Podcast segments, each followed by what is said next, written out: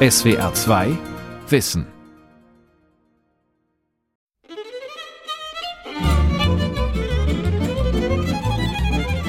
Die Sinti und Roma sind die größte Minderheit in Europa. 10 bis 12 Millionen Menschen. Aber wie leben sie? Wie ist ihr Alltag? Wie klingt ihre Sprache Romanes? Wie pflegen sie ihre Traditionen, ihre Kultur? Viele wissen nur, dass die Sinti und Roma verfolgt und ermordet wurden, unter den Nazis aber auch anderswo. Wegen dieser Erfahrungen verbergen viele von ihnen bis heute ihre Identität. Falls ihr gefragt werdet, woher ihr kommt, sagt auf keinen Fall, dass ihr Sinte seid. Sagt, ihr seid Franzosen oder ihr seid Spanier. Aber sagt niemals, dass ihr Sinti seid, wurde uns von klein auf immer wieder gesagt. Vielleicht haben sie es doch verdient. Vielleicht sind die einfach doch schlechtere Menschen. Das ist immer so ein bisschen eine Rechtfertigung. So, eventuell haben sie es doch verdient. Für eine dreiteilige Reihe in SWR 2 Wissen habe ich mit jungen Sinti und einer Holocaust-Überlebenden in Deutschland gesprochen. Ich habe Gitan in Südfrankreich getroffen, habe gesehen, unter welchen Umständen manche Roma in Rumänien leben. Ihre Geschichten sind aber mehr als Geschichten der Ausgrenzung. Es sind Geschichten über Anpassungsfähigkeit und Überlebenswillen, über Stolz und Lebensfreude, über einen Aufbruch in ein neues Selbstbewusstsein. Die Roma in Europa, Teil 1 von 3. Wie Sinti, Roma und Gitan heute leben. Von Tassilo Hummel. Es ist Anfang Oktober 2021. Zu Beginn einer langen Recherche fahre ich nach Mannheim, in eine klassische Arbeitersiedlung mit Wohnblocks und kleinen Gärtchen. Hier leben Arbeiterfamilien neben Spätaussiedlern und Russlanddeutschen. Hallo. Hallo, guten Tag. Celi Schmidt, richtig? Ja, ja. Sehr gut, okay. Alles. Ich besuche Celi Schmidt. Sie ist vermutlich die Frau, die am meisten vom Leben der Sinti und Roma in Deutschland mitbekommen hat. Celi ist ein Jahr nach meinem Besuch gestorben. Sie wurde 98 Jahre alt. Soll ich die Schuhe ausziehen? Nein, oder nein, nein, Die sind ganz sauber. Geboren Hallo. 1924 als Cäcilie Celi Reichmann im thüringischen Hinternah, stammte sie, die eigentlich alle nur Celi nannten, aus einer Sinti-Familie, die in den damaligen deutschen Ostgebieten in einem Holzwagen umherzog. Ich ahne bei meinem Besuch natürlich nicht, dass ich einer der letzten Journalisten sein werde, der sie zu Hause zum Interview besucht. Geht's Ihnen gut? Ja, 97 bin ich. Wahnsinn, ja, unglaublich. Gibt, Du musst ein bisschen lauter sprechen mit Okay, mir. kein Problem. Während des Zweiten Weltkriegs überlebte sie in Auschwitz, doch ihre kleine Tochter kam dort ums Leben. Nach einem bewegten Leben mit ihrem Mann, einem Musiker, hat sie sich schließlich in Mannheim niedergelassen, unweit ihrer Familie, die sich um Tilly kümmerte, solange sie lebte. Ich bin geimpft zwei, dreimal. Ja, sehr gut, super. Alles klar. Ich Komm, mein Schatz, komm rein. Ja. Sie empfängt mich, geschmückt mit Perlenkette und Ohrringen, in ihrem Wohnzimmersessel. Gebäck, Zigaretten und Filterkaffee stehen bereit. Die Wohnung ist hell und ordentlich. Es könnte das Wohnzimmer jeder deutschen Rentnerin sein. So, zieh die noch einmal kurz. Eins, zwei, drei. Eins, zwei, drei. Ja, das sieht super aus. Okay. Okay. Ich habe äh, deutsche Passe, ich bin deutsche Staatsangehörige und mein Vater hatte das auch schon. Ein Wanderkino hatte der Vater. Er fuhr Anfang des letzten Jahrhunderts im Sudetenland, wie Zilli es nennt, also dem heutigen deutsch-tschechischen Grenzgebiet von Dorf zu Dorf und zeigte Filme. Im Winter bezog die Familie ein festes Quartier. Im Sommer war sie unterwegs. Wir haben schon gut gelebt, aber wir waren nicht so anerkannt wie die Deutschen. So anerkannt waren wir nicht. Wir waren immer Sinti. Wir waren deutsche Sinti. Es gibt ja die Roma, die mit die lange Recke. Sinti waren nicht so viel in Deutschland. Und so sei das heute immer noch, erklärt Zilli. Was ich dich noch fragen wollte. Ich spreche ein Thema an, das mich schon länger beschäftigt und das auch innerhalb der Community durchaus umstritten ist. Jetzt gibt's ja mittlerweile in Deutschland auch viele andere Rom-Gruppen, ja, Rom-Völker, Ja. die sind hierher gekommen. Zum Beispiel aus Bulgarien oder aus Rumänien kommen die oder aus dem Kosovo oder aus Serbien. Ärgert euch das, wenn ihr da sozusagen gleichgesetzt wird? Oder spürt ihr aber schon auch eine Verbundenheit mit den Menschen? Also, wie sind da die Beziehungen? Es antwortet Zillys Stieftochter, Renata Franz, 72, die sich beim Interview zu uns gesetzt hat. Also es ist so, Sinti und Roma sind den Ursprung her dasselbe. Aber dadurch, dass die sich aufgeteilt haben in verschiedenen Ländern, haben die andere Mentalitäten. Zum Beispiel, diese Roma machen Sachen, wo bei uns tabu sind, wo wir nicht machen würden. Betteln zum Beispiel. Manchmal sagt man ja gegenseitig auch Sinti, ah, na, Roma. Und äh, man versteht sich ja mit der Sprache nicht, die ist ja anders. Wir haben ja verschiedene Sprachen. Unser Romnes ist nicht dasselbe wie die ist. Aha, okay. So, aber wenn wir jetzt zum Beispiel irgendwo im Laden sind oder was und wir sehen jemand, oh, der sieht aus wie ein Sinto oder Sintezer und dann sprechen, ah, seid ihr Sinti, von wo seid ihr denn, wie geht's euch denn, wer, wer ist eure Verwandtschaft? Da ist die Beziehung stärker Ja. als wie jetzt zu Ja. den Roma. Zilli und Renata erzählen, wie wichtig Tradition und Glaube für die meisten Sinti sind und die Familie. Große, weit verzweigte Familien mit klangvollen altdeutschen Namen wie Weiß, Franz, Rose oder Reinhard. Die beiden Frauen tragen bei unserem Gespräch zwar beide einen Rock, doch ich hätte sie nicht als Sintetze, also weibliche Sinti, erkannt. Es scheint, als lebe die Minderheit, die in Deutschland lange verfolgt wurde, heute gleichzeitig integriert und doch weiterhin für sich. Es wird innerhalb der Community geheiratet, die Sprache wird erhalten. Wir sind zwar deutsche Sinti, aber wir sind Sinti und wir haben unsere eigene Sprache und wenn wir zu Hause sind, reden wir die. Und unsere Kinder machen das genauso. Es sind schon viele von unseren Kindern, die mehr Deutsch sprechen, weil sie sehr viel Kontakt, mehr Kontakt mit Deutschen haben wie wir früher. Aber aufgeben unsere Sprache werden wir nie, das ist unsere Muttersprache.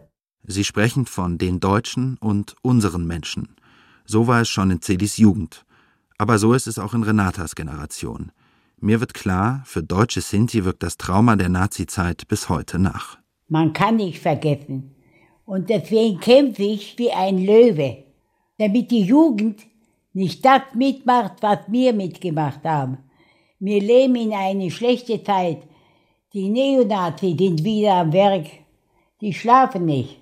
Die Auschwitz-Überlebende Zilli Schmidt hat kurz nach meinem Besuch das Bundesverdienstkreuz für ihr Engagement als Zeitzeugin bekommen. Sie hat ihre Erinnerungen in Büchern festgehalten und trat bis an ihr Lebensende öffentlich auf, um von ihrem Leben zu erzählen. Im zweiten Teil dieser SWR2 Wissenreihe über die Roma in Europa hören wir mehr von ihr.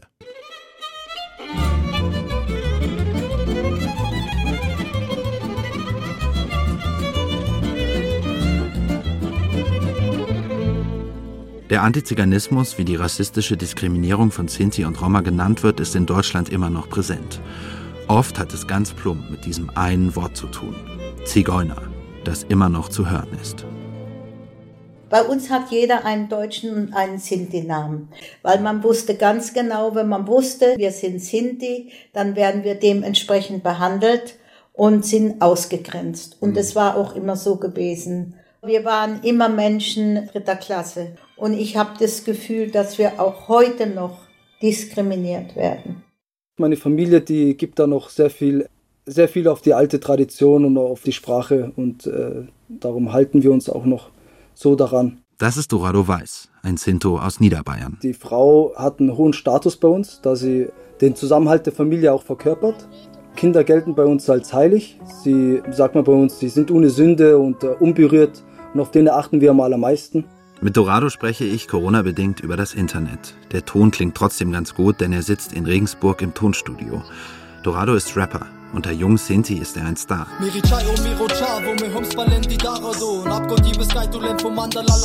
Ein junger Typ, der Träume hat und sich über den Sinn des Lebens Gedanken macht. Ich verstehe trotzdem nichts. Dorado rappt auf Romanes, denn seine Familie ist fest in den Traditionen deutscher Sinti verwurzelt.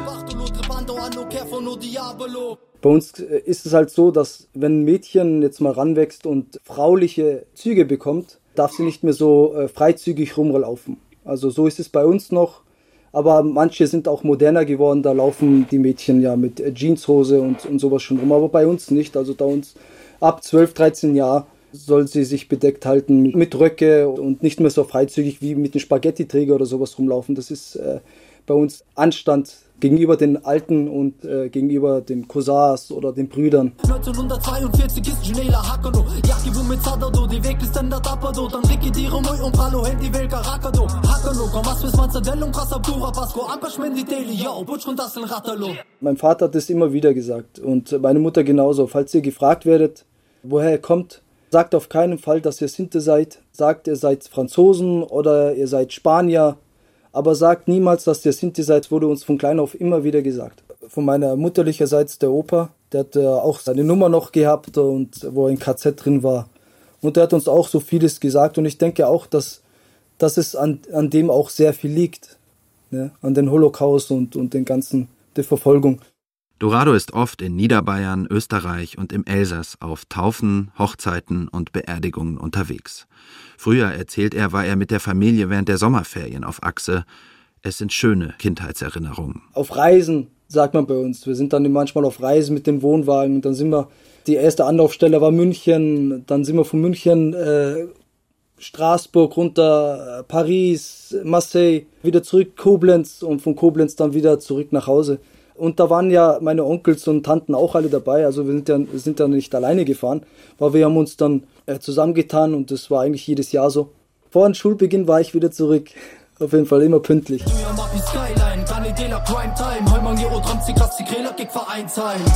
Mehr über Dorados Geschichte und seine Musik erzähle ich in der dritten Folge dieser SWR 2 Wissen-Reihe.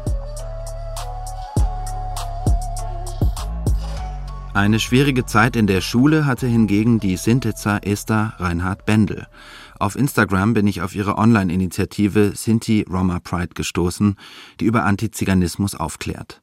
Für Esther eine Herzensangelegenheit, denn sie hatte selbst damit zu kämpfen. Wir skypen. Bei mir hat sich das so darauf bisschen, ja, fokussiert, dass ich Probleme hatte mit meinen Klassenkameraden. Ich wurde gemobbt. Ähm, das Hauptthema war meine Herkunft und ähm, Lehrerinnen und Lehrer haben nicht eingegriffen. Und es ist dann irgendwann so eskaliert, dass ich eben dadurch, dass die Klasse sich da ein bisschen eingeschworen hat auf mich, dass ich da jetzt das Feindbild bin, ich war natürlich dann ein Störfaktor in der Klasse und es ging dann eben so weit, dass ich die Realschule verlassen musste vorzeitig und es mir halt meinen Bildungsweg, sage ich jetzt mal, nicht gerade erleichtert hat. Esther Reinhard Bendel lebt mit ihrem Mann, ebenfalls Sinto, und ihren Kindern in Stuttgart-Zuffenhausen. Bis heute habe sie oft das Gefühl, dass ihr mit Vorbehalten begegnet werde. Ich glaube tatsächlich, dass es irgendwie schon damit zusammenhängt, dass immer dieses gewisse ja, aber vielleicht sind es ja doch nicht nur Vorurteile mitschwingt. Dieses, vielleicht haben sie es doch verdient. Vielleicht sind die einfach doch schlechtere Menschen. Also, eventuell haben sie es doch verdient. Und ich glaube, das ist schon so ein Punkt, wieso wir durchs Raster fallen. Dass Sinti und Roma vor allem im deutschen Bildungswesen benachteiligt werden, deckt sich mit wissenschaftlichen Befunden. 2020 veröffentlichte eine Expertenkommission ihren Bericht über Antiziganismus in Deutschland. In einer Studie zum Alltagsrassismus lese ich, dass die Schule eine bedeutende Rolle spielt. Sie ist der Ort, für den junge Sinti oft zum ersten Mal den Schutz ihrer Familie verlassen. Die Befragten berichten von abfälligen Bemerkungen durch Lehrkräfte und Mitschüler, von der pauschalen Zuweisung auf niedrigere Bildungswege. Dass viele zu Hause zweisprachig aufwachsen, wird nicht gewürdigt. Unter anderem deshalb engagiert sich Esther Reinhard Bendel. Es müsse sich endlich etwas ändern. Wenn ich ehrlich sein darf, habe ich das Gefühl, es hat sich die letzten 15, 20 Jahre nicht super viel getan. Also das ist schon was, das auch heute noch so ist, dass du immer bis zum gewissen Maß angewiesen einfach bist darauf, dass die Leute per se kein Problem mit dir und deiner Herkunft haben. Ja, wir haben es auch heute zum Beispiel noch, dass Sinti-Kinder oder Roma-Kinder in Deutschland einfach mal eine Sonderschulempfehlung bekommen. Einfach so als Automatismus. Beziehungsweise, wenn du über die Hauptschule hinauskommst, dann ist es schon so ein bisschen ein Wunder. Bei deutschen Sinti-Familien schwinge beim Thema Schule die Angst mit, erzählt mir Esther Reinhard Bendel. Denn die Schule stehe für den deutschen Staat. Den Staat, der die Großeltern verfolgt und ermordet hat. Dieses Trauma lebt in den Erzählungen der Familien weiter. Von Zilli, Renata, Esther und Dorado habe ich erfahren, dass die Sinti in Deutschland diskret mit ihrer Herkunft umgehen. In der Öffentlichkeit sind sie kaum zu erkennen. Ganz anders die osteuropäischen Roma. Von ihnen hat jeder ein Bild vor Augen. Bettelnde Frauen in der Fußgängerzone, Erntehelfer auf Spargelfeldern. Diese Bilder gibt es in Deutschland ziemlich genau seit 15 Jahren, denn 2007 wurden Rumänien und Bulgarien in die EU aufgenommen. Die Einreisebeschränkungen fielen. Das Land, in dem die meisten Roma leben, ist Rumänien. Ich fliege in die Hauptstadt Bukarest. Being Roma in our society was, and I quote here from the Romanian dictionary. Die offizielle Definition von Roma in Rumänien sprach bis 2012 von Personen mit asozialem Verhalten. Bis wir die Rumänische Akademie verklagt haben und sie die Definition ändern musste. Das zeigt, Roma werden hier weniger als eine ethnische Minderheit wahrgenommen, sondern in erster Linie als eine unerwünschte, prekäre soziale Gruppe. Das ist Gelo Dominica, Professor für soziale Arbeit, Aktivist bei der NGO Impreuna, auf Deutsch Miteinander, selbst Rom und Ansprechpartner für EU-Behörden und westliche Regierungen, die Entwicklungsprojekte für Roma mit Geld unterstützen. Er erzählt mir, dass Roma in ganz Rumänien diskriminiert würden, trotz aller Regeln zur politischen Mitbestimmung. All the studies say that the realities alle Studien sagen das und die Realität draußen zeigt es genauso. Mit meinen Studierenden mache ich ein Experiment. Sie sollen einen Tag in traditioneller Roma-Tracht verbringen. Das ist die effektivste Methode, um ihnen beizubringen, wie es ist, als Roma gelabelt zu werden. Im Laden, wo sie gestern noch freundlich bedient wurden, läuft ihnen dann nur noch der Sicherheitsmann hinterher is the police officer, the security agent. Dominika erzählt, dass diese Geschichte der Roma in Rumänien weitestgehend tabuisiert wird und dass obwohl Roma hier bis spät ins 19. Jahrhundert noch als Sklaven gehandelt und verkauft wurden. Im Zweiten Weltkrieg wurden Roma in dem mit den Nazis verbündeten Land deportiert und getötet. Im Sozialismus unter Diktator Ceausescu wurden sie zwar erstmals offiziell als vollwertige Mitbürger bezeichnet, doch die meisten blieben bei Bildung, Jobchancen und Infrastruktur weiterhin außen vor. Heute weiß niemand, wie viele Roma genau in Rumänien leben. Der Experte schätzt, es sind um die 1,5 Millionen. Also Wir haben ethnische Segregation auf allen Ebenen und der rumänische Staat hat dies sogar selbst zugegeben. Roma und Nicht-Roma gehen nicht auf dieselben Schulen und sie leben auch geografisch getrennt. Ich kann Ihnen komplett isolierte Siedlungen mit 100% Roma zeigen. Ich fahre nach Siebenbürgen in den Westen Rumäniens. Dort treffe ich Lidiana, sie ist Romni. Die ersten zwei Jahre ihres Lebens verbrachte sie im Gitterbett des Krankenhauses, in dem sie auf die Welt kam. Denn ihre leibliche Mutter war so arm, dass sie Lidiana dort einfach zurückließ. Wir treffen uns in dem Heim, in dem Lidiana aufgewachsen ist und das ihre Familie wurde, der Ort, an den sie immer zurückkehrt. Diese Einrichtung wird von einer Schweizerin betrieben und auch mit Geld aus Deutschland unterstützt. Deshalb spricht Lidiana so gut Deutsch. Meine Mutter hatte mich kurz nach dem Kommunismus und da war wirklich eine andere Welt in Rumänien. Sie war auch sehr jung, war unverheiratet und sogar als eine Romani-Frau, denkst du, du kannst es klar wissen, sie hatte keine Chance, mich irgendwie zu behalten, also verstehe ich es auch. In der Schule hat Lidiana so gut wie nichts über ihre Herkunft erfahren.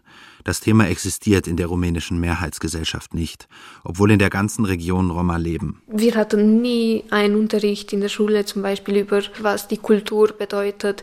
Wir haben immer die Stereotypen gehabt, dass sie eben wurzellos leben, dass sie so kleine Minijobs haben, manche stehlen sogar, dass sie vielleicht zu laut sind. Eben in solche Stereotypen nach der Schule ist Lidiana für eine Zeit in die Schweiz gegangen. Doch nun ist die 24-Jährige zurückgekehrt, um an der örtlichen Uni soziale Arbeit zu studieren. Sie will mithelfen, die unwürdigen Verhältnisse zu verbessern, unter denen Roma in Rumänien leben. Wir haben es fast geschafft, sieben Kilometer.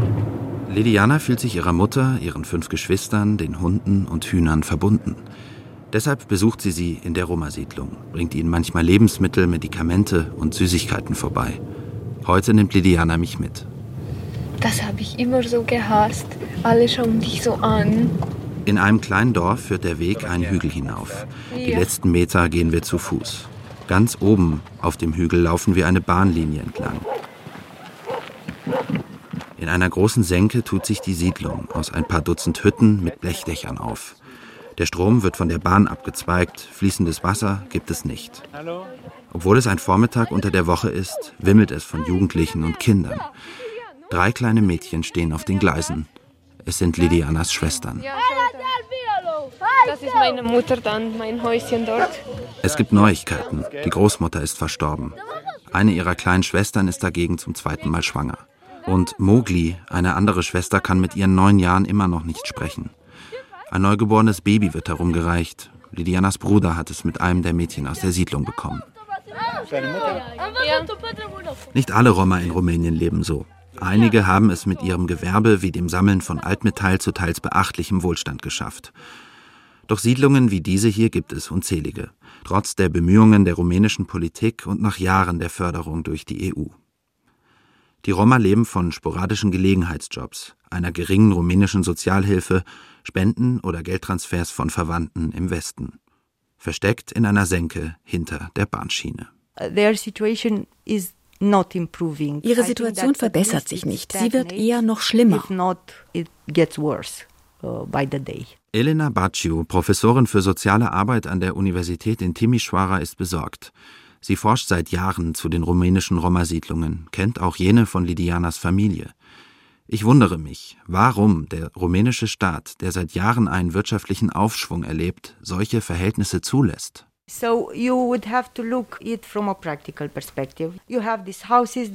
müssen sich das von der praktischen Seite anschauen. Sollten Sie ein paar Bulldozer bestellen, alles abreißen und damit eine humanitäre Katastrophe anrichten? Wo sollen die Leute denn hin? Oder Sie helfen ihnen, unterstützen sie, um die Siedlung in Einklang mit den Vorschriften zu bringen. Aber woher nehmen Sie das Geld? Und wenn Sie der Bürgermeister eines Dorfes wären, das in der Regel selbst eher arm ist, dann müssen Sie sich auch folgende Frage gefallen lassen. Warum kümmern Sie sich um diese Leute, die Sie nicht einmal gewählt haben? Die Forschungen von Baciu belegen, dass das Armutsrisiko auch bei Roma sinkt, wenn sie eine höhere Bildung erreichen wenn. Denn es gibt zwar eine spezielle Quote in den Gymnasien und Unis für Roma, doch diese leben oft viel zu weit weg von den Bildungseinrichtungen.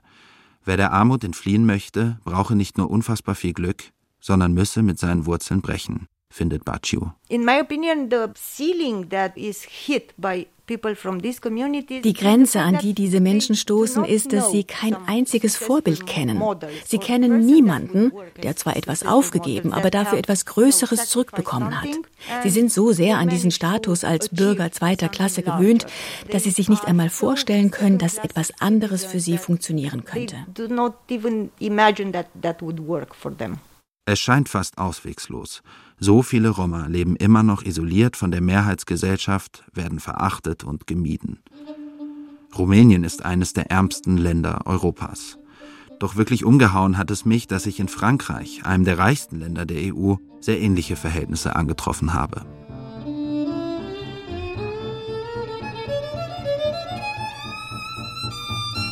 Perpignan in Südfrankreich nahe der spanischen Grenze. Hier leben die sich selbst so bezeichnenden Gitanen, eine katalonische Romgruppe. Ihre Familien haben sich während des Zweiten Weltkriegs im historischen Stadtviertel Saint-Jacques angesiedelt. Nachdem die französische Regierung ein Dekret zur Sesshaftmachung erlassen hatte und die jüdischen Bewohner, nun selbst auf der Flucht, ihre Häuser günstig an die Gitanen weiterverkauft hatten. Heute ähnelt der Stadtteil einem Ghetto. Die Häuser sind einsturzgefährdet, der Drogenhandel grassiert, viele der Kinder und Jugendlichen gehen nicht in die Schule. Laut offiziellen Statistiken liegt der Arbeitslosenanteil bei über 80 Prozent, die Lebenserwartung zehn Jahre unterhalb des Durchschnitts. Besonders für Frauen ist das Leben inmitten von Armut und patriarchalen Strukturen hart. 19 ans, c'est jeune, mais euh, ja, ça passe. Ich habe mit 19 geheiratet, aber das geht ja noch. Heute heiraten die Mädchen bei uns mit 14, 15, manchmal schon mit 13 Jahren. Die jungen Männer kommen mit ihren Eltern und Geschenken und klopfen an ihre Türe. Das erzählt mir Rachel, eine der Frauen aus Saint-Jacques in Perpignan. Die Roma-Frauen müssen mit den knappen Ressourcen der Familie haushalten, können jedoch selbst kaum etwas zur Verbesserung der Lage tun. Als die Frau eines Gitan darf man nicht arbeiten oder den Führerschein machen. Die Frau muss zu Hause bleiben, putzen, kochen, bügeln, eben alles im Haushalt erledigen. Aber arbeiten darf sie nicht, das ist nicht ihr Platz. Und als ich angefangen habe zu arbeiten, war mein Mann sauer.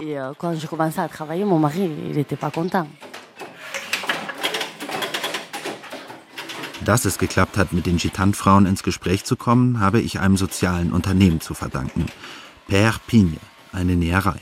Die Idee, wenn es gelingt, Frauen Arbeitsplätze zu geben, dann gehen auch mehr Kinder in die Schule. Deswegen steht in den Arbeitsverträgen, wer einen Job bekommt, verpflichtet sich, die Kinder in die Schule zu schicken. Ich lerne Elisabeth kennen, die früher mit ihren handeltreibenden Eltern übers Land gefahren ist und nur sporadisch in der Schule war. Ich frage, ob das mit Mitte 30 ihr erster Arbeitsplatz ist. C'est la première fois que vous faites un truc comme ça Oui, c'est la première fois, oui. Que vous allez bosser et tout Voilà. C'est vrai Oui. Avant, c'est pas du tout. Non, non. Vous étiez à la maison À la maison, faire le ménage, manger, m'occuper des enfants. Ja, das ist das erste Mal, dass ich erwerbstätig bin. Davor war ich nur zu Hause, habe den Haushalt und Essen gemacht und mich um die Kinder gekümmert. Ich habe zwei Töchter, vier und sieben, und einen 15-jährigen Sohn. Die gehen jetzt in die Schule. Elisabeth erzählt mir, dass sie unglücklich ist über die Situation in ihrem Viertel. Anders als noch ihre Eltern treiben die Gitanen von Perpignan heute kein Gewerbe mehr, sondern leben von Sozialhilfe. Nachts kann Elisabeth nicht schlafen, wegen der Schlägereien und der Drogensüchtigen vor ihrem Fenster. Dass dagegen nichts unternommen werde, liege an einem unguten Deal, erläutert Michael Marat, der Geschäftsführer der sozialen Näherei Perpigne. Dafür sind sowohl die öffentliche Verwaltung verantwortlich, als auch gewisse Vertreter aus der Community selbst, die sich zu den Ansprechpartnern für die Politik aufgeschwungen haben. Das sind immer Männer, die die anderen entweder wegen ihres Geldes oder durch Gewaltanwendung dominieren. In Frankreich werden sie die Patriarchen genannt. Das klingt ja recht freundlich. Ich will diese Männer auch nicht individuell verurteilen. Die sind in ihrer Gruppe in einer schwierigen Rolle. Aber so hat sich hier der Klientelismus entwickelt. Die Patriarchen sorgen für Wählerstimmen. Im Gegenzug lassen die Behörden sie in Ruhe.